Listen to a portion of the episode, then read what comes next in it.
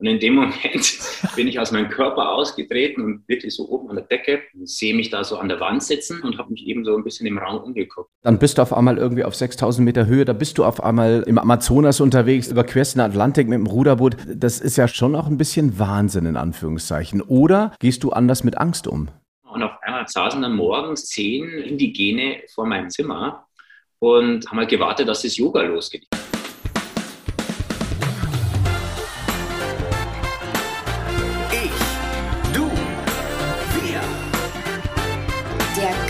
Energy Talk mit Daniel Aminati. So, seid gegrüßt zu einer neuen Ausgabe des Good Energy Talks. Heute mit einem Mann, der vor keinem Abenteuer Halt zu machen scheint. Er ist ein Grenzgänger, er ist ein Suchender, er ist ein Reisender und auf seinen Lebensreisen hat er Erstaunliches erlebt. Mit 21 Jahren hat er im damals heimischen Ingolstadt seine erste Nahtoderfahrung aufgrund eines Herzfehlers. Im Alter von 33 begleitet er den National Geographic Fotografen Jörg Hovest nach Tibet. Er lernt dort den Dalai Lama kennen, aber er fährt auch, was es heißt, auf 6000 Metern im Himalaya eine Höhenkrankheit zu bekommen. Zum zweiten Mal hat er dort ein Out-of-Body-Erlebnis. 2016 erkundete er Gebiete des Amazonas, wo er sich auf die Suche nach indigenen Völkern machte. 2019 folgte wohl seine bis dato größte Challenge. Mit zwei Kameraden überquerte er nur 50 Tagen den Atlantischen Ozean in einem Ruderboot und das Ganze ohne Unterstützung. Und damit ist er jetzt auch noch Rekordhalter im Transatlantik-Rudern. Und es gibt noch so viel mehr Spannendes über diesen Mann zu berichten. Deshalb sage ich jetzt herzlich willkommen, Andreas Stollreiter.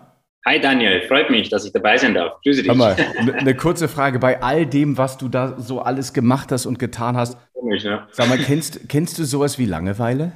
Äh, du ganz und gar nicht. Also ich gestalte mir das Ganze schon so, äh, dass immer was los ist, kann man schon so sagen, ja. In deinem täglichen Dasein bist du aber nicht nur Abenteurer. Du nee, bist meine Abenteuer haben sich eigentlich aus meinem Beruf tatsächlich ergeben, denn ich bin Osteopath, Physiotherapeut und eben auch Coach.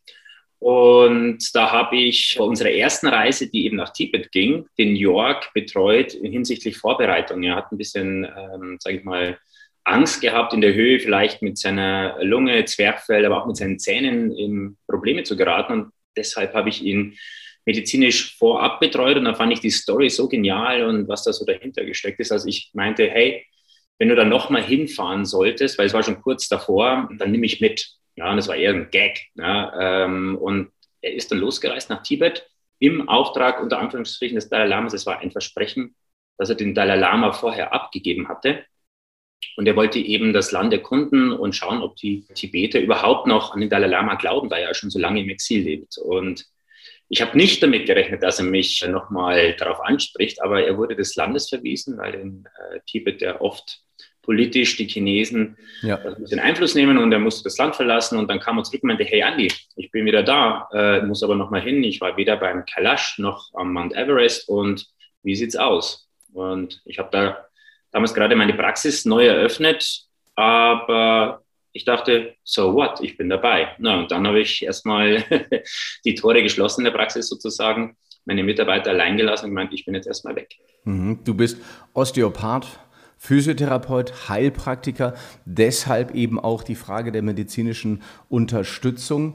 Jetzt seid ihr dort gewesen und ich habe es gerade schon in der Moderation erwähnt, ihr habt euch ganz schön verausgabt auf 6000 Meter Höhe und habt eine Höhenkrankheit bekommen. Mhm.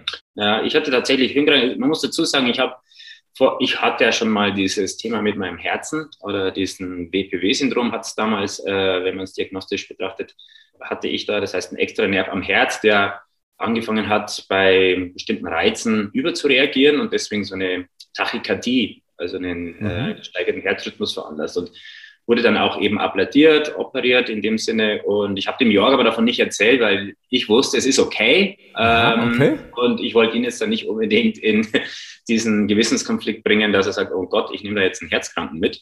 Mhm. Äh, weil gerade Thema Höhenkrankheit ist ja dann schon auch äh, ein Thema. Und ich muss sagen, ich war fit, aber wir haben es ein bisschen übertrieben. Wir sind eben äh, in unserer Vorbereitungsphase, wo man sich akklimatisiert, ähm, ja, jung und wild, würde ich mal behaupten. Wir haben eine Tour gemacht und dann waren wir relativ gut drauf und dann meinten wir zu unserem Guide, komm, wir machen noch eine Tour. Und das war dann tatsächlich eine zu viel. Und in der Nacht äh, hatte ich, beziehungsweise schon auf dem Rückweg, ist aufgefallen, dass mir nicht ganz so gut geht. Die haben mich dann noch in so ein kleines Teehaus geschleppt, mir so ein bisschen Jagdtee verabreicht und irgendwelche Aufputschmittel, was dort vor Ort im Naturheilkundebereich gab, gegeben.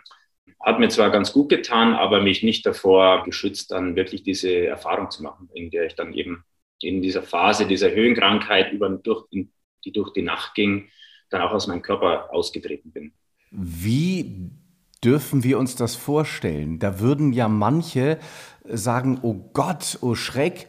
Es gibt aber auch äh, wahrscheinlich manche, die sagen, Mensch, das hätte ich auch so gern mal erlebt, weil es gibt zwischen, sagen wir mal, zwischen der Materie, die wir so erleben dürfen, gibt es einfach noch mehr. Wie hast du diese Erfahrung erlebt? Wie fühlt sich das an?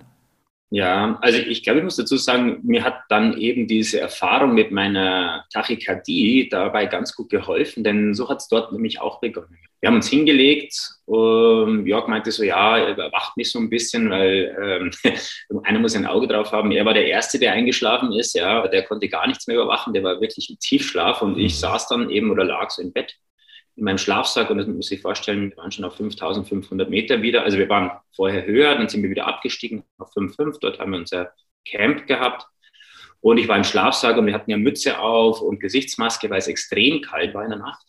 Und mir wurde es dann irgendwann sehr, sehr heiß. Und mein Herzrhythmus hat sich gesteigert und gesteigert. Und ich bin dabei aber relativ ruhig geblieben, weil ich es eben schon Jahre zuvor in die Richtung mal kannte, dass mein Körper, naja, mit sowas umgehen muss oder auch kann. Und Dabei wurde es mir aber immer heißer, als ob jemand mit einem Feuerzeug über meinen Körper hoch und runter gegangen wäre. Und ich habe mir dann nach und nach die Klamotten vom Leib gerissen, bis ich dann schlussendlich wirklich aus dem Schlafsack raus nur noch in der Unterhose da lag. Und mir war es immer noch enorm heiß.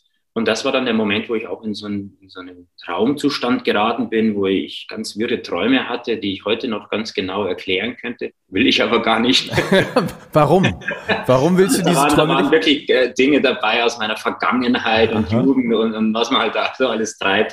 Äh, das war wirklich spooky. Und aus diesem, ich kann also, um es kurz auf den Punkt zu bringen, in einer Situation saß links und rechts neben mir ein Mädel auf einer Party scheinbar, also in diesem Traum und die meinten so, ja, was ist mit ihm los? Und die eine zu anderen so abfällig, ach, der meint ja ist jetzt was Besseres, der war in Tibet.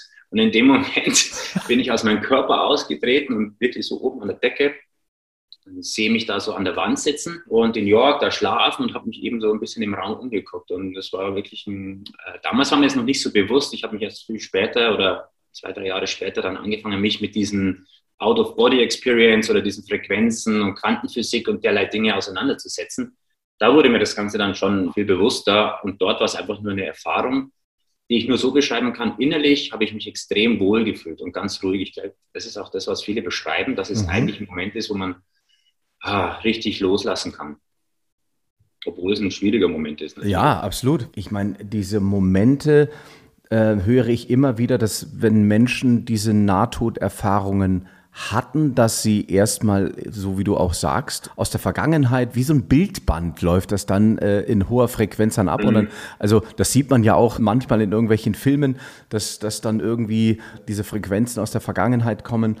Ähm, war es für dich in der Retrospektive Glück, dass du das erlebt hast? Oder ja, eher Pech? Auf alle Fälle. Also A, diese erste Nahtoderfahrung, da war es für mich auch so, auch mal kurz nach hinten auszuschweifen.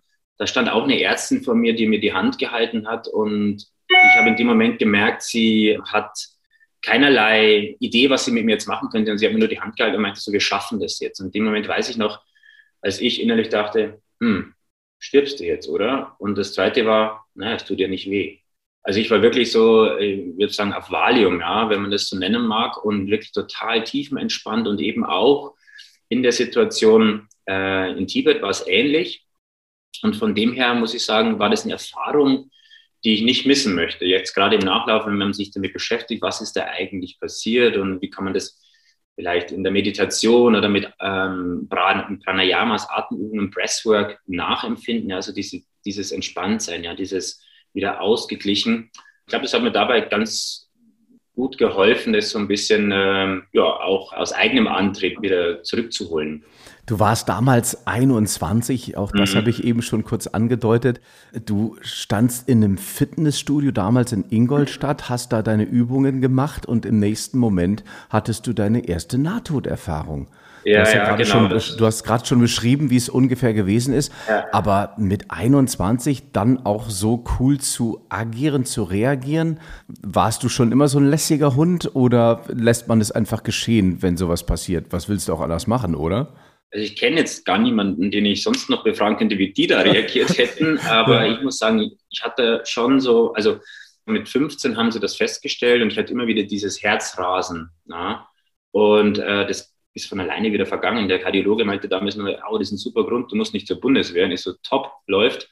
Ja, und dann kam das aber immer regelmäßiger, immer häufiger und eben dann bis zu diesem einen Peak äh, mit 21 wo ich zufällig, weil ich in Ingolstadt äh, Physiotherapie-Ausbildung machte, ich komme ursprünglich aus Regensburg, war dort dann am Freitag noch im Fitnessstudio und da ist es eben passiert und das war direkt gegenüber vom Klinikum in Ingolstadt.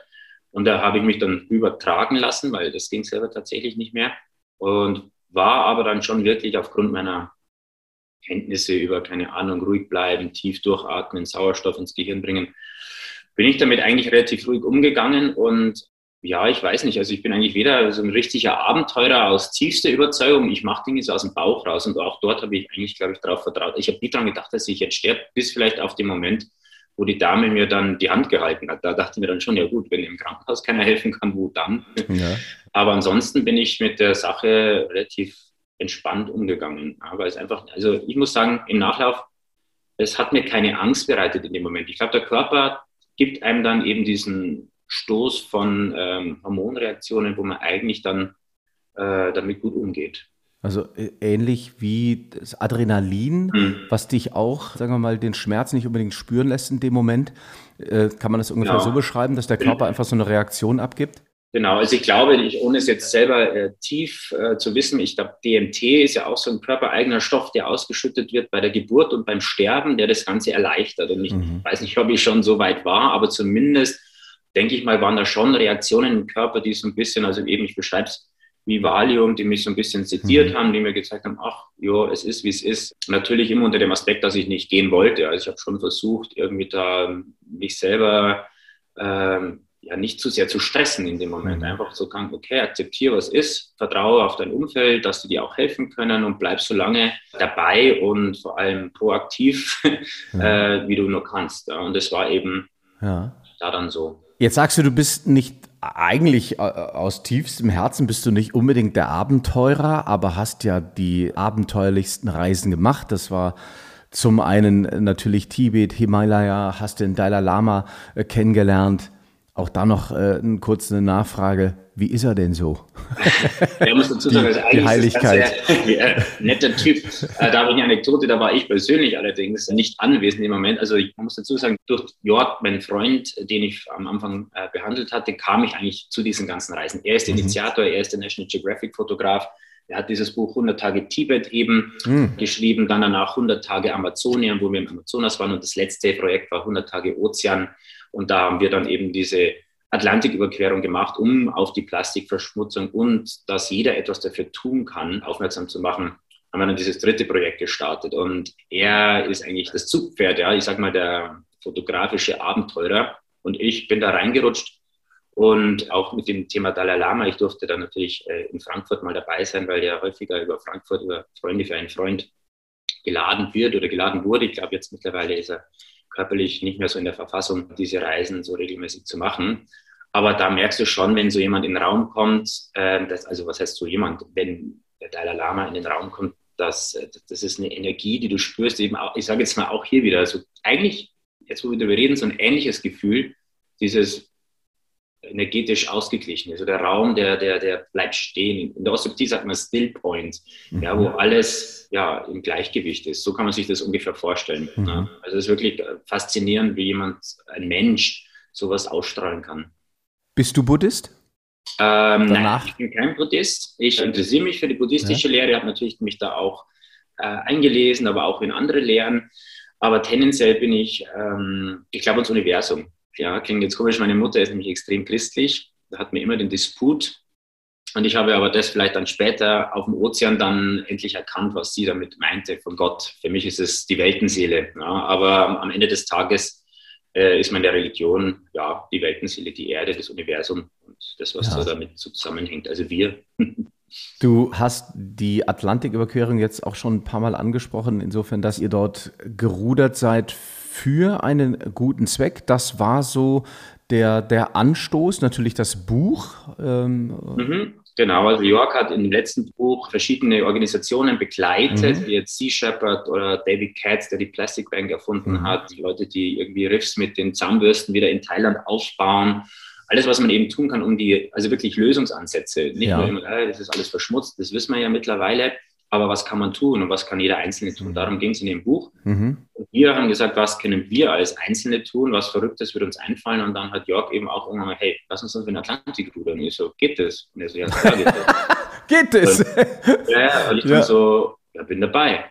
Ja, und so war es halt eben auch. Also Tibet, ich war vorher außer auf Skier noch nie auf, ja, auf dem Berg. Ich bin weder, ja. ich bin noch keine Spitze hochgelaufen. Ja. Dann bin ich halt mit. Ja, und auf einmal waren wir dann so auf 6.500, 7.000 Meter und ich mag auch nicht keine wilden Tiere und war auf einmal im tiefsten Dschungel von Ecuador. Also von, zu dem Thema, ich bin kein Abenteurer. Genau, richtig, wollte ich gerade sagen. Ja, genau. Und habe aber halt schon gemerkt, dass wir das alles einen enormen Mehrwert gegeben hat. Also meine ganze Story, mein Coaching, mein Health Coaching besteht ja darauf, dass ich sage, okay, äh, Meditation, Achtsamkeit, Pranayama, das habe ich so ein bisschen aus dem Tibetischen raus. Naturheilkunde, was kann man da machen? Das kam so ein bisschen aus dem Amazonas naja, und Stressbewältigung, das war natürlich dann das letzte Thema. Das ging auf dem Ozean recht gut und das habe ich wirklich dort ausprobieren können. Also mein Konzept in der Anwendung und live und wo ging das besser ja. auf dem Ozean. Ja. Aber jetzt musst du doch mal, weil das sind ja keine Reisen mal kurz nach Mallorca, man legt sich an den Strand, sondern du sagst es ja auch, dann bist du auf einmal irgendwie auf 6000 Meter Höhe, da bist du auf einmal im Amazonas unterwegs, überquerst den Atlantik mit dem Ruderboot. Sag mal, äh, das ist ja schon auch ein Stück weit schon auch ein bisschen Wahnsinn in Anführungszeichen. Oder ist aufgrund der Erlebnisse, auch der NATO-Erlebnisse, ähm, gehst du anders mit Angst um, vielleicht auch? Hm. Also ich glaube, dass eben das Thema Umgang mit Angst ein anderer ist. Einfach mit der Gewissheit, in meiner Gewissheit, ja, dass es da noch, dass es da noch mehr gibt. Also da bin ich überzeugt davon. Wenn mich jemand fragt, was es genau ist, kann ich es auch nicht sagen. Aber ich weiß, dass da noch viel mehr ist als unsere Existenz, die wir jetzt gerade haben. Und ich glaube, das gibt mir dann eben oft die Sicherheit, in so einem Sturm zum Beispiel nicht auszuflippen, sondern zu sagen, okay, was, was kann ich jetzt hier machen? Gar nichts. Wir hatten einen Hurricane am fünften Tag ja, mit äh, 120, 130 km Windgeschwindigkeit, acht bis zehn Meter hohe Wellen in unserer Nussschale. Naja, da habe ich mich jetzt nicht hinten verkrochen und irgendwie äh, ich sage jetzt mal, geheult, sondern die Idee war, okay, ich äh, gehe jetzt in die Meditation, habe mir meine Kopfhörer eingesetzt, die Meditation, die ich zwei Jahre lang geübt habe, äh, dort praktiziert und habe mich tatsächlich dann verbunden. Ja, und genau so gehe ich mit dem Ganzen um. Also ich gehe jetzt nicht über die, äh, ich sage jetzt mal wie Jörg, der echt Abenteurer ist, der geht auf die Klippe raus und geht auf den Sturm raus, um ein Foto zu machen. Wow. Ja, das würde ich nicht tun. Ja. Also ich, das ist dann so, ich sage, ey, das kannst du machen, aber ich, hab, ich hänge an meinem Leben. Und ich glaube, da ist so der feine Unterschied, dass ich ähm, weiß, dass unser Leben in dem Sinne meiner Meinung nach nicht zu Ende ist. Und ich will es nicht beenden, es ist wunderschön, ja. aber wir sollten keine Angst davor haben. Respekt, ja. das Leben schätzen, aber keine Angst davor haben, was danach kommt. Wir haben alle Aufgaben und du bist noch hier, um äh, eine Aufgabe weiter wahrscheinlich so. zu erfüllen. Ne? sonst wärst du wahrscheinlich nicht mehr dabei bei all den Dingen, die du schon, schon getan hast. Wie kann man sich sowas vorstellen, wenn man sich auf so eine äh, abenteuerliche Reise vorbereiten muss? Du sagst gerade selber, ihr wart gefühlt in einer kleinen Nussschale. Also erstmal, ich weiß aus einem Vorgespräch, dass deine Mutter nicht besonders begeistert war, dass du da äh, über den Atlantik rudern wolltest. Wie darf man sich so eine Vorbereitung vorstellen? Mhm. Also die war sowieso weder in Tibet noch im Amazonas begeistert, aber da war das für sie noch greifbarer. Also es ja. war noch so, äh, ja gut, es ist auf der Erde und ja. da waren andere Gefahren. Ja. Also ich sage jetzt mal im Amazonas, da gab es, äh, naja, irgendwie Goldgräber und Diamantenhändler, die da auch rumgeschwirrt sind und Also da waren auch äh, verrückte Geschichten, unabhängig jetzt von den Tieren natürlich, oder diverse Dispute mit Stämmen, die jetzt gar keinen Kontakt haben wollten. Da sind wir natürlich auch nicht hin. Aber es hätte schon passieren können, dass die uns sehen und schon mal vorschnell agieren. Und das waren natürlich Gefahren, aber die waren irgendwie greifbar. Und dass natürlich die Naturgewalt mehr überhaupt nicht greifbar war, das war meiner Mutter und auch uns schon bewusst.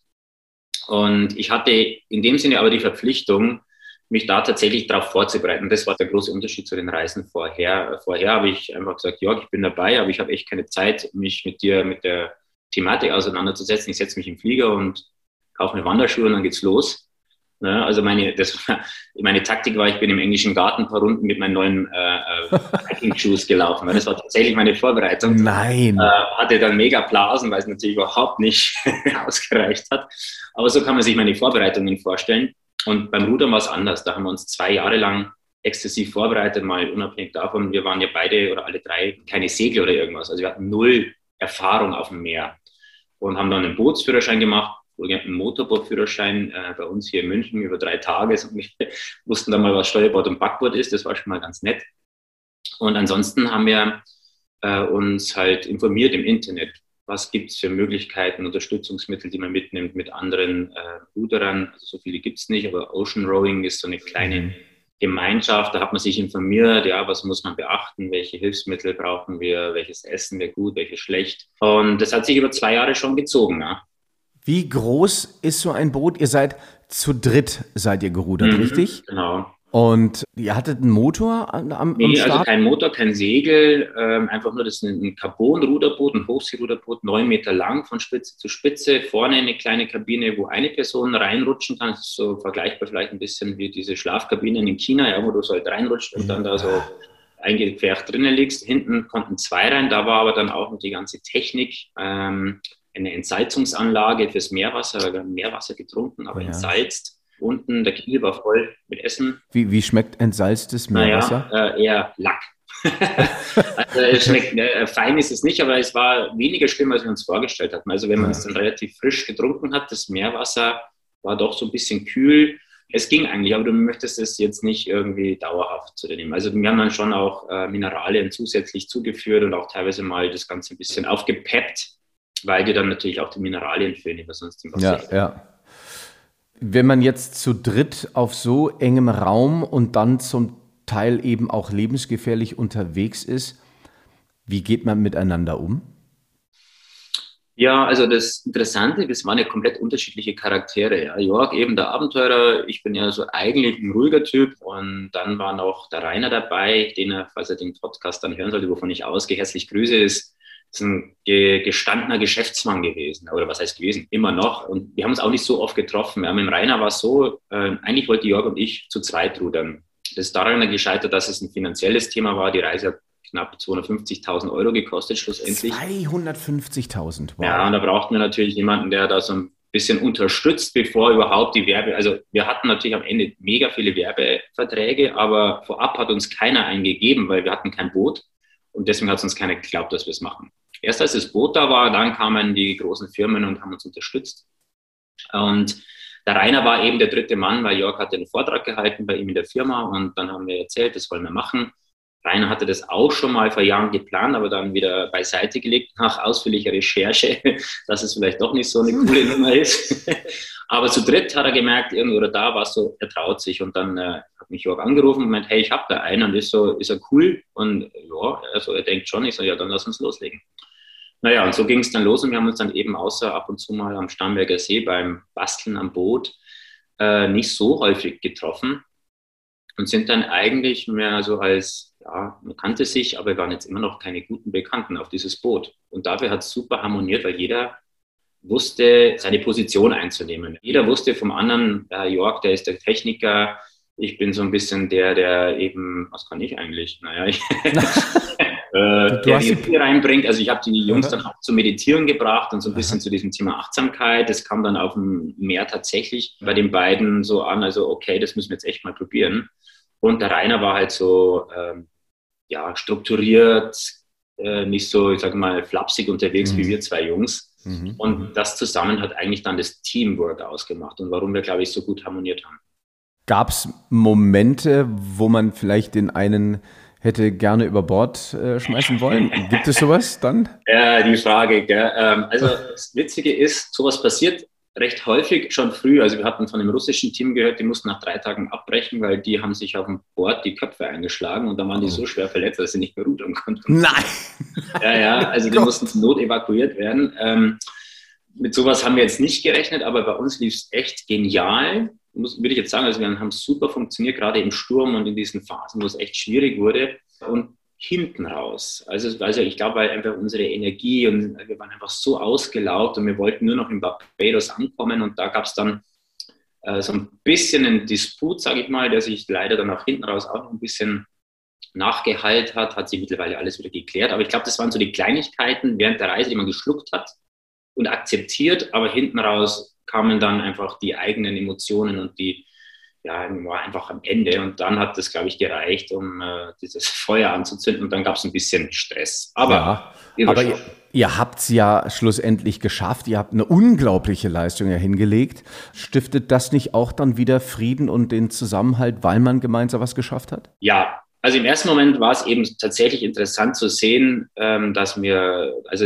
wir sind nach Barbados angekommen, äh, da war eine Strömung, die gab es da seit zehn Jahren scheinbar nicht mehr. Wir sind nicht mehr an Land gekommen, wir sind gegen die Steilküste getrieben, dann irgendwie wieder abgetrieben, dann wollte uns ein Fischerboot rausziehen, dann war aber der Tenor von einem meiner Mitfahrer so, nee, ich ruder doch nicht bis Barbados und lass mich dann in den Hafen ziehen das war eben, wo ich gesagt hätte, hey, wir haben es geschafft, das ist jetzt für mich nicht mehr relevant, ob mich da jetzt einer reinzieht, weil ich weiß, da kommen wir so nicht rein.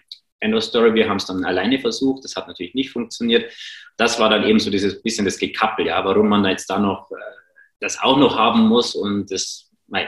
Ja. Das war ein Thema, das hat sich dann erst, als wir wieder in, am Starnberger See dann fast jetzt ein, ein Jahr später, wegen Corona auch, äh, haben wir uns dann mal zu dritt getroffen und das alles nochmal äh, ausgesprochen, wenn man es so nennen mag es war dazwischen auch okay. Man hat gemerkt, da war noch irgendwas, ein Knoten, der da ja, hängen ja. geblieben ist in der Situation und den haben wir jetzt gelöst und deswegen denkt man jetzt nur noch ähm, dran, was wir eigentlich Tolles geleistet haben. Wenn man 18 Stunden in einem Hurricane feststeckt. Man weiß nicht, wann dieser Hurricane endet, weil 18 Stunden sind ja schon heftig. Also wenn ich mir überlege, okay, so ein Sturm, okay, komm, ein, zwei Stunden durchhalten, aber 18 Stunden und dann meterhohe Wellen, was passiert da mit jemandem? Was passiert da mit dir? Also, wie geht man denn damit um? Ich meine, du hast es gerade schon angedeutet, du hast meditiert, du hattest aufgrund deiner Erfahrungen, die du vorher schon gemacht hast, nicht mehr, sagen wir mal, eine unkontrollierte Angst. Du bist ja fast mit einer unfassbaren Gelassenheit rangegangen. Was haben die anderen gemacht? Hat man überhaupt einen Blick für andere in, in, in diesen ähm, Stunden? Wenn ich mich jetzt da zurückerinnere, das war tatsächlich so, also man sollte, wenn man den Atlantik überquert, im Dezember, Anfang Dezember losrudern, damit man, selbst wenn es etwas länger dauert, länger heißt, es kann zwischen eben knapp zwei Monaten, kann aber auch drei Monate dauern. Es ist wirklich sehr, sehr wetterabhängig. Und dann war es eben so, wir sind losgerudert, hatten noch ein Begleitboot für die ersten paar Stunden mit unseren Angehörigen, die dann noch so ein bisschen, sagen wir, Prosecco in der Hand hatten und uns zugewinkt und wir so ganz lässig auf diesem Boot und äh, ich habe Jörg oft gefragt, gibt es Sturm? Und er so, nee, ein bisschen Starkwind, aber sonst sind wir in der besten Jahreszeit. Es kommt sehr, sehr, sehr, sehr selten vor, dass da mehr passiert. Naja, wir sind rausgerudert, die haben umgedreht und gefühlt zwei Stunden später war schwarz über uns. Ja. Und es ging los mit Wellen und ich so, Nein. hä, was ist jetzt los? Und dann sind wir da schon eben in relativ starke Unwetter reingerudert. Muss dazu auch sagen, wir haben das schon am Wetterradar gesehen und unser Coach meinte, es ist nicht unbedingt die coolste Nummer für jemanden, gleich am Anfang in sowas reinzukommen. Äh, man kann es rudern, muss man aber nicht. Und da wieder auch halt die Teamentscheidung, dass es dann irgendwie in meinem Team hieß, ich weiß nicht, wir rudern jetzt los, ich halte es hier nicht mehr aus. Naja, dann sind wir eben losgerudert und wir wussten, dass da was kommt, aber wie das eben aussieht, hatten wir keine Erfahrung. Und das war dann echt schon ziemlich extrem und es wird halt auch nicht besser, wie es hieß laut Wetterbericht, sondern es wird halt eben immer schlechter und dann hat man schon am fünften Tag, als wirklich gar kein Land mehr in Sicht waren, wir mitten am Ozean waren, hatten wir einen Art Hurricane, also es waren eben diese knapp acht bis zehn Meter hohen Wellen und äh, das ging über 18 Stunden. Da waren wir in unserer Kabine eingesperrt, wir hinten, Jörg und ich, äh, rein nach vorne in der kleinen und der ist ja immer praktisch, wir waren ja senkrecht zum Himmel und wieder pam nach unten abgetaucht. Er war komplett unter Wasser zum Teil Ähm, da ist man Er eigentlich unter immer- Wasser, unter Wasser. Ja, aber er war in der Spitze des Boots und dadurch ist er immer unter Wasser eingetaucht. Ah, also okay, hat alles wirklich dann äh, da das Verstehe, volle okay. Geräusch-Erlebnis Okay. gehabt. Bei uns war es eher so wie Waschmaschine, hinten die Wellen klatschen halt an dieses Carbon, das ja keine Ahnung, wie viel Zentimeter dick ist.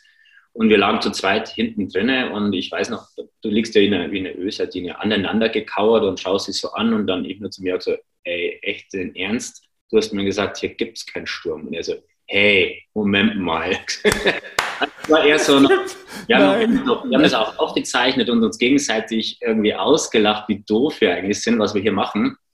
Aber nachdem dieser witzige Part vorbei war, so nach zwei, drei Stunden war es halt einfach nicht mehr lustig. Und da habe ich mir dann eben überlegt, okay, also A wurden wir sehr ruhig. Wir haben kaum mehr miteinander gesprochen. War noch eine Situation, da kam ein Schleppverband mit zwei, drei Meter, äh, zwei, 300 Meter Booten auf uns zu.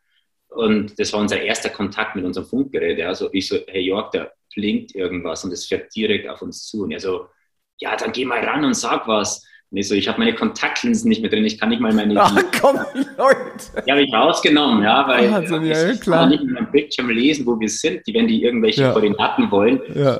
dann ist er eben ans, an, ans Funkgerät, er so, hello, this is Hots. Und ich so, hey, ruhig, Kumpel, ruhig. Und dann, wir haben halt total vergessen, wie es eigentlich abläuft mit diesen Funksprüchen. Und Ja. der Schleppverbandkapitän meinte dann nur so, nachdem wir meinte, can you hear me? Und er so, loud and clear. Oh. Also der, oh. das war eher so ein Typ mit Zigarre und Kaffee oben an Deck und naja, End of Story war, das haben wir dann auch irgendwie geschafft. Die haben uns umschifft. Aber am Ende des Tages war dann wirklich jeder bis auf die zwei Situationen für sich. Und ich eben in der Meditation und Jörg hat hinten, keine Ahnung, Musik gehört. Hätte dieses Boot irgendwas machen können, um euch zu helfen? Also es waren zwei Tanker, zwei 300 Ah. Meter lange Tanker, die der eine hat den anderen abgeklemmt. Also Gesamtlänge Ah, okay, nur verstehe. 600 Meter, also so ein äh, Containerschiff. Okay. Und die hätten, also man sagt, die sind natürlich dazu verpflichtet, theoretisch einen Rettungsversuch zu starten. Ich glaube sogar zwei Anläufe, aber bei dem Wellengang, also das dann lieber gar nicht retten lassen, weil die Hm. zerschmettern dich natürlich. Hm, Also verstehe. das- die riesen Dinger, wenn du da unten reinrutscht, ähm, das lässt man lieber. Jetzt fragt man sich natürlich auch gerade in solchen Situationen, wo es so extrem gewesen ist, nach Sinn und Unsinn. Ähm, ha- hast du ja dann, so wie du gerade auch schon gesagt hast, hast du wahrscheinlich auch gesagt, Mensch, warum das Ganze? Mhm. Also das war eben das Schöne, dass es wahrscheinlich am, ich habe mir auch lange überlegt, warum ist gerade am fünften Tag schon äh, dieser extreme Sturm aufgetreten und ich bin eben äh, wieder auf das Thema Meditation zu gehen, dann in diese Meditation und hatte dann tatsächlich dieses Gefühl der Verbindung mit dem Universum. Also es hat sich wirklich bei mir, äh, das, was man ja so bei der Transzendenzmeditation immer erzählt und erhofft. Ich hatte tatsächlich in dieser Meditation, und ich meditiere schon relativ lange, das erste Mal so eine wirkliche, echte Verbindung gespürt, die in meinem Körper Emotionen ausgelöst hat, die ich vorher nicht kannte. Ich konnte Emotionen oder Begrifflichkeiten mit Gefühlen verbinden, also einzelne Emotionen, Liebe, Dankbarkeit, alles Mögliche hat in meinem Körper eine andere Reaktion ausgelöst und ich konnte das abspielen. Und es war unglaublich. Und in dem Moment habe ich gemerkt, eben, okay, ich habe jetzt die Verbindung zu dem, was man vielleicht in Seefahrerkreisen sagen wird, auf dem äh, Meer, da findest du zurück zu Gott oder so ähnlich. Also ich würde jetzt wieder sagen, für mich war es eben die Weltenseele. Und was passiert war, ich habe nach diesem Sturm, als er dann wirklich aufgehört hat, oder wenn ich jetzt nochmal ähm, das ein bisschen genauer beschreibe, ich habe mir nach, in der Meditation am Schluss gedacht, hey, wenn ich jetzt schon so eine Verbindung habe, dann will ich es ja auch schließlich überleben und es weitergeben können. Und habe mir in dem Moment gewünscht, bitte lass den Sturm aufhören. Und dann Mhm. kurz danach sagt Jörg hinter mir und klopft mir an, Andi, Andi, der Sturm ist weg. Ich so, hä, wie, was? Und er so, wir müssen losrudern, der Sturm ist weg. Und aus dieser Situation raus habe ich dann eigentlich gemerkt, warum ich da war. Habe mich meine Mutter dann auch via Funk, Satellitentelefon angerufen und gesagt, Mama, mach dir keine Sorgen, es gibt einen Grund, warum ich hier bin. Und dann war das Thema auch für sie geklärt. Dann sagt, hat auch sie zu mir gesagt, okay, dann, dann weißt du jetzt, warum du draußen bist. Komm gut an. Wie fühlt sich so eine Verbindung an und hast du diese Verbindung im Nachhinein nochmal erlebt? Kannst du dich connecten und können sich andere connecten, beziehungsweise kannst du ihnen das beibringen? Also das ist jetzt genau der Punkt, weil man hat ja früher, diese, man kennt ja diese Dispenser-Meditationen, äh, Dr. Joe Dispenser, der ja viel mit Transzendenz und auch mit geführten Meditationen macht. Das habe ich vorher sehr, sehr lange und häufig gemacht und es hat sage ich mal, immer einen gewissen Effekt gehabt, aber nie das, was er eigentlich auch beschreibt. Mhm. Und ich habe mir bewusst am Ozean nach diesem Erlebnis habe ich meine Meditationen täglich zweimal durchgeführt. Es war ich morgens und abends für meine 20 Minuten. Und ich würde behaupten, das war der Grund, warum ich da eigentlich locker flockig über den Ozean gerudert bin, weil ich immer diese 20 Minuten hatte, wo ich mir diese Suggestion gegeben habe, wie ich in Barbados ankomme und wer dort auf mich wartet und, und was mir dort passiert. Und ich hatte wirklich in jeder Meditation geweint und Emotionen, Gefühle und Liebe und Dankbarkeit. Und es hat mir mein Gehirn, und das sagt man ja auch, du kannst dein, dein Gehirn kann ja nicht unterscheiden zwischen Realität und Fiktion in dem Sinne. Mhm. Wenn aber dein Gehirn glaubt, das, was du ihm versuchst beizubringen, dann passiert's. Und so war es bei mir. Zweimal am Tag habe ich eigentlich schon äh, das Ziel äh, erlebt. Mhm. Und das hat mir so eine innere Zufriedenheit gegeben, dass ich, ich habe fast eine Sucht entwickelt. Immer schon in meinen Ruder, bei während dem Rudern habe ich mich schon wieder auf meine Meditation gefreut, weil eigentlich die Phase mir diese Ruhe gegeben hat. Und deswegen, ja, das ist auch das, was ich versuche, meinen Kunden mitzugeben, gerade im Stressmanagement, neben vielen anderen Sachen, da reinzukommen. Es kann natürlich nicht jeder den Ozean rudern, um dieses, sage ich mal, Aha-Erlebnis zu haben, aber es gibt auch andere Möglichkeiten und Wege, sich so weit zu bringen. Es ist schon einmal die Konstante, dass man es wirklich nicht sagt, ich mache das jetzt zehnmal, dann klappt sondern nee, man muss das exzessiv und wirklich regelmäßig machen, dann kann da auch wirklich was passieren. Und wie machst du es? Weil Meditation ist ja inzwischen fast ein Trend geworden. Ich finde mhm. ein positiver Trend, weil es geht um Achtsamkeit im ja. Leben. Ähm, was ist der Unterschied zwischen dem, was du machst und was andere vielleicht tun? Also muss dazu sagen, es ist auch diese extreme Regelmäßigkeit, also das wurde wirklich so plastisch in meinem Kopf, das ging dann so weit, dass ich tatsächlich Dinge, klingt jetzt irgendwie komisch, aber vorausgesehen habe. Gott sei Dank hatte ich zwei Mitstreiter, denen ich das während der Rudertour erzählt habe, was ich so alles sehe und am Schluss war es so. Deswegen ähm, kann man jetzt nicht sagen, naja gut, das war Glück oder Zufall.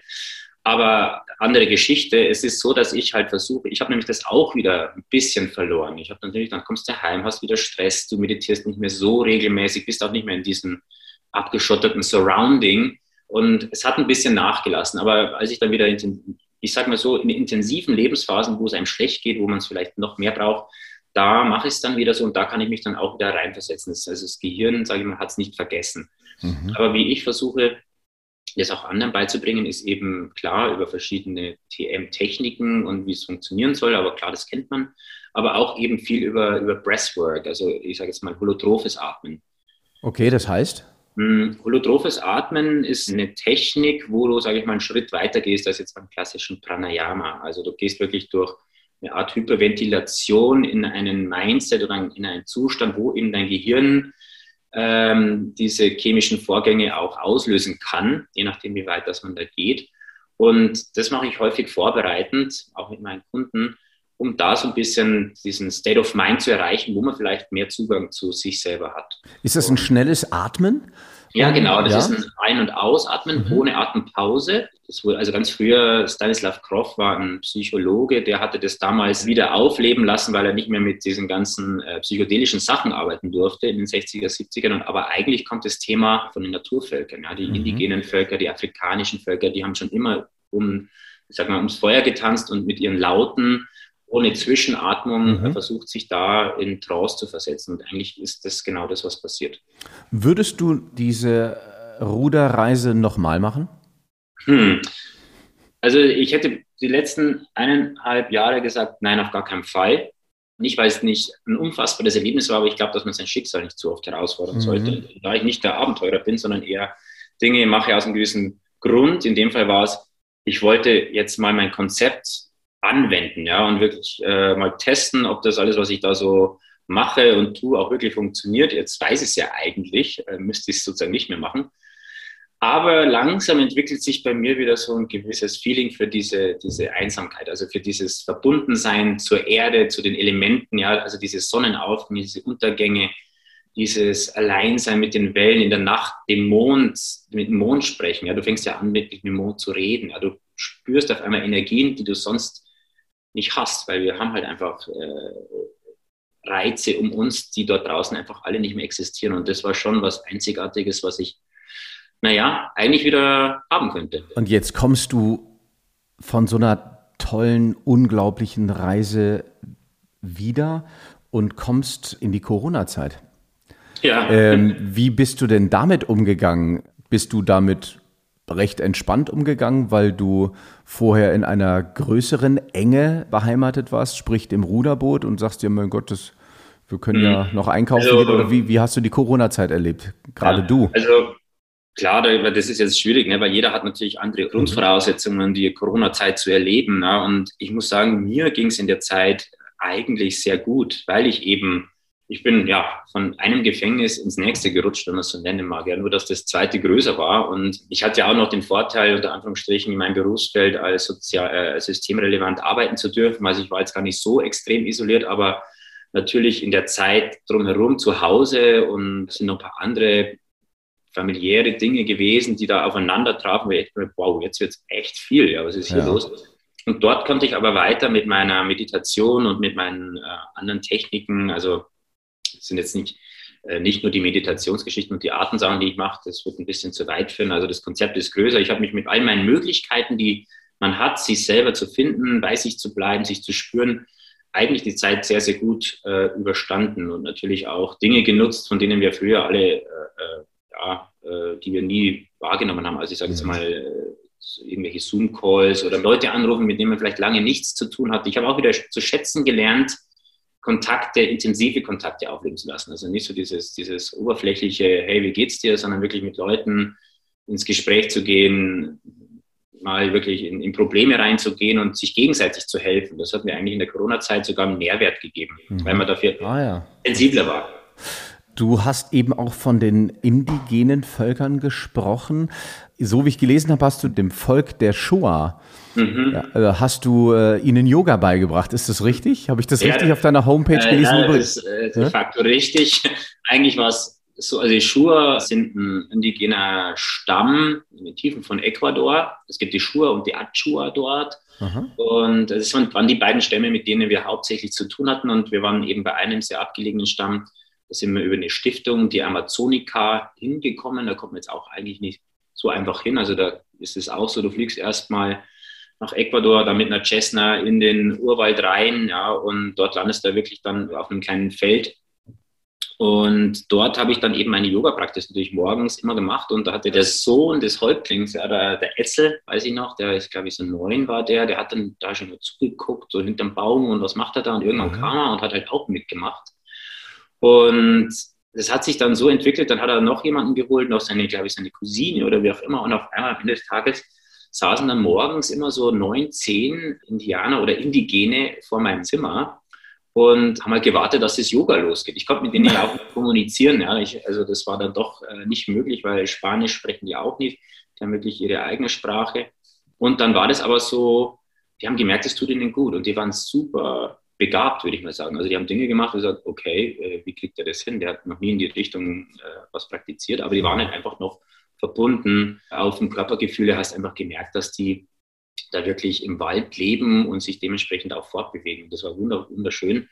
Da gibt es auch ein paar tolle Aufnahmen, wo am Schluss sogar der Häuptling selber, der das immer so ein bisschen, ich sage mal, belächelt hat, also soll das, hat am Schluss dann eben auch mitgemacht. Und mhm. äh, da ist dann eine schöne Verbindung entstanden, weil mittlerweile haben wir dort ein Retreat-Konzept entwickelt, wo ich zusammen mit den Indianern praktisch mein Konzept umsetze. Sie übernehmen so ein bisschen den naturheilkundlichen Teil, den sie im Wald leben, weil die müssen sich tatsächlich dort selber versorgen, auch bei Corona-Zeiten. Da wurden alle Ärzte abgezogen aus dem Amazonasgebiet in die Hauptstadt und die wurden sozusagen allein gelassen. Und da haben sie sich mit ihren Mittelchen, die sie haben, sehr, sehr gut geholfen. Da gab es kaum Todesfälle. Und mit denen arbeite ich jetzt dann nach Corona auch hoffentlich wieder mit Kunden, die ich mitnehmen darf, zusammen. Ach so, du veranstaltest äh, sozusagen Reisen Genau, Themen zu dem Stamm. Also die Amazonica Stiftung hat dort schon, schon ein kleines Zentrum aufgebaut. Natürlich alles im Rahmen, wie der, äh, dass die Kultur und auch das Surrounding nicht gestört werden. Also ja. alles in Holzhütten nach traditioneller Bauweise. Und dann hat man wirklich eine schöne Unterkunft und dann können Kleingruppen bis zu, na, sagen wir, zwölf Leuten können dort mit in den Urwald und die Amazonica Stiftung hat es mittlerweile so aufgebaut, dass es so ein offizielles Art ähm, ja, äh, Ressort ist, wo man hinreisen mhm. kann. Früher waren nur Studenten erlaubt, jetzt mittlerweile haben sie die Zulassung auch für Touristen. Und deswegen machen wir das da zusammen und die bringen immer wieder alte Naturheilkundeverfahren äh, raus. Ja, da sitzt der Stammesrat zusammen, ja, was könnte man machen? Und ja, wir haben noch die Heilerde dahinter am Baum links und dann graben die das Zeug aus und das ist super spannend, weil die auch manche Dinge vergessen haben, weil da wird nichts aufgeschrieben, das wird nur von Stammesältesten zu Sohn übertragen, mündlich, und der führt dann natürlich diesen Schamanismus, sage ich jetzt mal, weiter. Aber wir reden hier wirklich nur von, äh, möchte ich nochmal betonen, von Tees, Pflanzenheilkunde ja. auf natürlicher Basis. Wer macht solche Reisen? Also kann da jeder mitreisen? Oder, ja, musst du so, eine, jeder, hm. oder muss man eine körperliche Voraussetzung haben? Oder ist es besonders gut für Menschen, die ähm, kränkeln, sage ich jetzt mal. Also gleich vorneweg, die Gründerin der Amazoniker Stiftung, Mascha Kauker, die seit fast, glaube ich, das liegen 40 Jahren im Wald ist, und die ist selber irgendwie 75, 76, wow. die hat ihren Hausstand für eigentlich aufgegeben weil sie primär im Wald lebt. Also die ist vier, fünf Monate im Jahr im Wald und dementsprechend, klar, man muss noch gut bei Fuß sein, aber dort kann man bis unter Anführungsstrichen ins hohe Alter hin und ich kann es nur jedem empfehlen. Das ist ähnlich wie am Ozean so eine, eine Verbundenheit zur Natur, die man dort wieder findet, weil es eben wirklich noch, ich sage mal, es ist kein Mickey Maus Indianerdorf, ja, sondern äh, es gibt ja diese für Touristen aufgebauten äh, Stämme, wo man dann, die ziehen sich nochmal einen Lendenschutz um, wenn da irgendwie mal die, sage ich mal, die Amerikaner kommen mhm. äh, und die dann aber mit ihrem Duschgel im Heiligen Fluss baden. Genau das wird dort vermieden. Das ist ein mhm. eigenes, dem Indigenen gehörendes äh, Gebiet und es soll das eigentliche Environment nicht gestört werden und das wird dort eben gelebt. Mhm.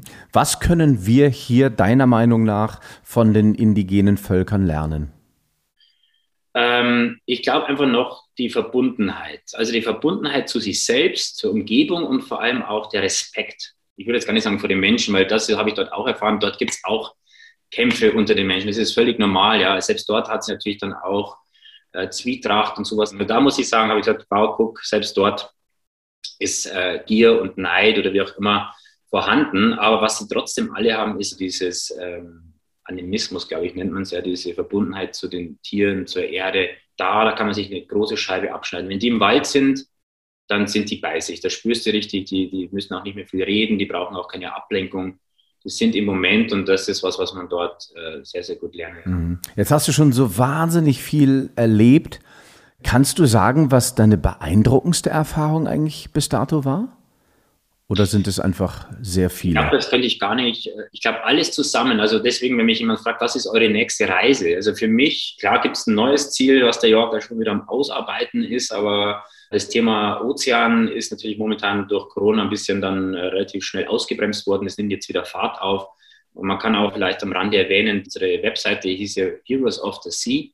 Und diese Seite ist jetzt so eine Art Wikipedia für, für Meeresschutz geworden. Also eine ganz, ganz tolle Geschichte, wo viele, viele Menschen beteiligt sind. Das ist ein Herzensprojekt von New York. Und dort eben ist dieses Thema Rettet den Ozean mit Lösungsansätzen ja. untermauert und eben nicht nur mit irgendwie, wir hauen auf einen rein, weil er irgendwie da verschmutzt, sondern nee, was können wir besser machen? Ja. Und für mich waren es eben die drei Sachen, die haben mir jetzt so meine Lebensphilosophie zusammengebaut und ich wusste in, in, Tibet noch gar nicht, was danach kommen wird. Das hat sich ja immer erst ergeben und jetzt ergibt es eine runde Sache und deswegen hat alles drei den gleichen Stellenwert. Du äh, hast ein Gesundheitskonzept erfunden, das sich Holly Physics nennt. Was genau ist das? Also du bist der Erfinder von Holly Physics, ist das richtig? Ja, kann man so sagen. Ähm, also das Physics House Konzept basiert so ein bisschen auf, also mein, mein Credo ist, man muss seiner Zelle das Schwimmen lernen. Ja, also alles passiert auf Zellebene und dadurch, dass wir ja einfach durch unsere Umweltgifte, durch unsere Ernährung, äh, durch vielerlei Faktoren übersäuert sind, äh, ich sage jetzt mal vergiftet, ob es teilweise in den Zähnen noch irgendwelche Dinge sind, Silent Inflammations äh, im Darm. All die Sachen beeinflussen alles. Abnehmen, Muskelmasse aufbauen, Meditation, all das kann natürlich nicht funktionieren, wenn sich die Strukturen, die Zellstrukturen nicht verbessern oder anpassen können. Und deswegen auf der Basis der Regulationstherapie, das ist mein Steckenpferd. Das heißt, ich ähm, leite Leute an, wie man richtig entgiftet, ausleitet, Säurebasen aufbaut äh, oder wieder ausbalanciert, bis eben hin zur Darmbiose über verschiedene Fastenmethoden. Nicht alles ist für jeden gültig. Jeder hat so, ist ein eigener Mensch, ein eigenes Individuum da passt halt nicht die eine Ernährungsform zu allen. Mhm. Und ich versuche eben auf dieser Basis dann jeden individuell zu behandeln und dann auch diese anderen Konzepte wie Meditation, Achtsamkeit, Training, alles, was dazugehört, Stressmanagement, Angstbewältigung, all das so ein bisschen nahe zu bringen mit eben meinem Polyphysics-Konzept. Mhm. Sport war immer ein Mittelpunkt in deinem Leben. Ich habe gehört, der Vater war Handball. Äh, Bundesligaspieler. Du hast selber Fußball in der Jugendbundesliga gespielt. Wann kam die Gesundheit dazu? Die kam tatsächlich, also über meinen Vater schon relativ früh dazu. Ich komme ja eigentlich aus Regensburg und dort ist ja das berühmte Eden Reha, der ehemalige Physiotherapeut der Nationalmannschaft, Klaus Eder. Und dort waren natürlich alle Größen, die Klitschkos, der Bäcker und wie sie so alle hießen. Und mein Vater kannte den Klaus eben auch ganz gut und war auch immer selber bei ihm in Behandlung. Und ich war da halt als kleiner Knirps auch immer dabei und habe mir das so angeguckt und fand es einfach genial. Ich wusste zwar gar nicht, was sie da machen, aber ich glaube, ich fand eher die Spieler und die Fußballer. Also ja. ich dachte, Physiotherapeut heißt gleichzeitig, ich behandle Boris Becker. Das war so meine Idee davon. Aber das war auch der Grund, warum ich da so hartnäckig dahinter war. Ich wollte nie was anderes werden. Und deswegen habe ich dann eben diesen Weg eingeschlagen. Mhm. Du sagst, äh, übrigens, ich finde, ich habe es eben schon mal ganz kurz angesprochen, du hast eine ganz tolle Homepage. Also, liebe Zuhörer, Zuschauer, geht mal auf die Homepage ähm, andreasstollreiter.com, glaube ich, ist es, oder? Oder äh, ist nee, es Holy Physics? Mal, ich wollte es nicht mehr auf meinen Namen basieren, sondern es ist jetzt nur noch holyphysics.com. Ja. Da wird eigentlich so alles rundherum erklärt und jetzt gerade äh, kommt noch der Biohacking Club dazu. Ja. Da haben wir schon mal drüber gesprochen, wo ich dich herzlich dazu einlade, das mal auszuprobieren, und zwar diese Intervallhypoxie, also das Intervallhöhentraining, wo du praktisch in die Höhe geschickt wirst Hätte ich das Gerät damals schon vor Tibet gehabt, bin ich mir relativ sicher, hätte ich keine Gehirnkrankheit bekommen. Okay, alles klar. Also das ist eine neue Methodik, äh, wo die Zell, wo, wo du was stabilisierst? Mhm. Also praktisch, das ist Intervallhypoxie heißt, man schickt Menschen in Ruhelage auf den Berg, weil man mhm. Sauerstoff reduziert über eine mhm. Sauerstoffmaske und dann im Anschluss im Intervall eben wird viel Sauerstoff oder mehr Sauerstoff, als man mhm. eigentlich jetzt hier auf unseren normalen Höhen hat, zugeführt und dadurch wird in der Zelle eine Reaktion ausgelöst. Da gab es mhm. letztes Jahr den Medizin-Nobelpreis dafür, für die Mitochondrienaktivierung. Das heißt, die Mitochondrien regenerieren sich. Das ist so ein bisschen ja, ein Thema aus eben Biohacking, Zellregulation, ja. Mitochondrientherapie. Das, das klingt schon sehr, sehr medizinisch, sehr komplex. Deswegen mal eine Frage, die uns vielleicht äh, alle interessiert. Äh, was ist für dich Glück? Glück ist für mich ähm, dass man selber in der Hand hat, sein Leben gesund und glücklich zu gestalten oder mit Dingen füllt, die einem Erfüllung geben. Ja, dass man einfach, mhm. egal, klar, es gibt immer Up and Downs. Ja, ich lasse meinen Yoga-Lehrer von früher immer wieder rezitieren. Es gibt Wellen zu surfen und man fällt auch mal von der Welle, aber man muss halt immer wieder aufs Brett und versuchen, ja, dann die Welle weiterzureiten. Und das geht eben nur, wenn man Tools hat, eben Formen aus der Ernährung, Gesundheit, aber auch Freunde um einen herum, die einem immer wieder gute Ratschläge geben und Halt. Das ist für mich Glück, wenn man sowas hat. Und ich glaube, wenn man selber offen ist, dann wird man auch irgendwann mal, ich sage mal, das richtige Surrounding selber schaffen. Mhm. Du hast eben gesagt, du bezeichnest das Göttliche als Weltenseele. Wo ist der Unterschied deiner Meinung nach zwischen Gott und Weltenseele? Ich glaube, dass es ehrlich gesagt keinen gibt. Für mich ist der mhm. Begriff Gott einfach so negativ behaftet. Das mhm. ist so ein bisschen mein Ding. Das hat vielleicht auch mit meiner Jugend zu tun, dass es eben immer, ja, du musst in die Kirche und du musst Ministrant werden und habe ich natürlich auch alles gemacht und es war auch alles wunderbar. Aber eben, man, irgendwann wird man älter, beschäftigt sich auch mit verschiedenen Religionen und da muss ich sagen, man kriegt es ja in den Medien auch jetzt immer wieder mit, die Institution hat ein Problem, das ist Fakt, ja, und der Glaube an sich ist eine tolle Sache und gibt auch Halt ähm, aber deswegen, weil ich eben verschiedene Religionsformen überall äh, mir was rauspicke, äh, würde ich eben das lieber umschreiben mit mhm. die Weltenseele ist ähm, ja über uns und ob das dann eben ein äh, Mohammed äh, bzw. ein Jesus ist oder irgendwelche hinduistischen Gottheiten, ja, ja das sei dahingestellt. Ähm, es ist einfach so, dass wir alle eins sind im Universum und deswegen müssen wir keine Angst haben. Ja. Äh, wir, wir leben ja in, in so einer schnelllebigen kapitalistischen Gesellschaft.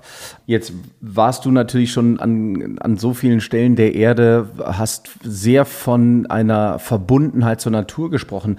Was machst du, wenn du mal nicht so gut drauf bist? Lenkst du dich ab, wie es so viele tun, oder wie, wie sieht es bei dir aus? Ich glaube, durchs Ablenken kommt man nicht gut drauf. Deswegen versuche ich, wenn, ich, wenn ich merke, dass ich nicht mehr gut drauf bin, versuche ich umso mehr, mich äh, wieder zu connecten. Ich sage immer, mhm. disconnect to reconnect. Das heißt bei mir eben, ich gehe wirklich dann gerne mal ganz allein in den Wald. Ja. Nicht dann mit Freunden, na, gehen wir mal wieder auf den Berg. Nee, weil das ist ja auch wieder, du äh, Quatsch miteinander, du bist immer so im Austausch. Nee, einfach mal wirklich, ich sag mal, so eine Art Silent Retreat, was ich gerne mache, einfach wirklich mal in der Stille sein Ja, das muss ja nicht gleich über Tage, aber es reicht mal raus in die Natur, an den See, alleine rumlaufen, nichts dabei haben, mal wirklich das Handy zu Hause lassen. Ja, wie klingt oder fühlt sich erstmal total unangenehm an, aber wenn es schon so weit ist, dass es einem unangenehm ist, dass mal irgendwie der Kontakt nicht herstellbar ist, dann ist man eigentlich schon wirklich ready äh, zum Entspannen. Ja? Also sprich, wieder sich zu connecten mit eben der Natur. Und das heißt, ich gehe einfach raus im Wald bei uns, weil das einfach naheliegend ist in unserer Umgebung und bin dann einfach mal und ich sage jetzt mal übertrieben, ich umarme auch mal einen Baum. Ja, ja was? Ja, ist, ist ja, das so? Ja, probier mal. Es ist, ich bin echt, also ich bin null Esoteriker und ich bin auch ganz weit weg von mit äh, Steine unter das Bett legen und so. Ja, ja. Aber ich habe das mal sowas mal auch zum Spaß gemacht. Ich weiß noch mit meiner Frau damals und ich so, hey, das fühlt sich echt gut an. Und sie so, echt? Ja, also sie ist da eher so, sie hat gesagt, klar. Und das ist einfach so, ich kann nur jedem empfehlen, einfach mal zum Spaß machen. Muss man ja nicht machen, wenn dann irgendwie 100 andere Wanderer daneben sind, aber einfach mhm. mal so einen Baum umarmen und spüren, was da für eine Verbindung ist. Das ist verrückt. Das werde ich jetzt gleich mal ausprobieren. Ich dir empfehlen, du hast ein paar Räume um dich rum, mach das mal und es ist wirklich beeindruckend, was da ähm, passiert. Jetzt noch eine abschließende Frage. Was ist deine Botschaft? Meine Botschaft ist, dass man tatsächlich bei sich sein sollte. Ja? Also egal in welcher Situation zu erkennen, das Glück oder die Kraft steckt in dir.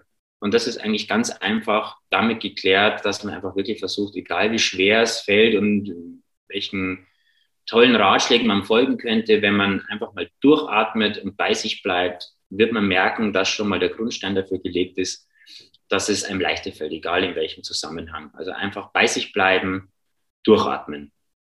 Das machen wir in jedem Fall und vielleicht auch noch einen Baum umarmen. Es waren ja. ganz, ganz tolle Tipps, die du gegeben hast. Es waren tolle, tolle Eindrücke, die wir durch dich erleben durften. Äh, ich wünsche dir für deine zukünftigen Projekte alles, alles Gute. Andreas Stollreiter, vielen Dank für das tolle Gespräch. Danke, Daniel. Gute Danke Zeit und bis bald. Bis bald. Ja, ich denke, ich habe euch nicht zu viel versprochen. Ein wahnsinnig spannender Typ und man hätte noch stundenlang sprechen können. Wenn ihr mehr von ihm wissen wollt, dann geht einfach in die Show Notes. Da sind alle Kontakte zu Andreas Stollreiter, sowohl Instagram als auch logischerweise seine Homepage. Habe ich ja schon ein paar Mal angesprochen. Äh, wenn ihr einen Kommentar hinterlassen wollt in Bezug auf diese Sendung, dann macht das sehr, sehr gerne, würde ich mich freuen. Und ähm, ja, das war es jetzt von mir. Wir hören uns dann in der nächsten Woche wieder. Don't forget. It's all about.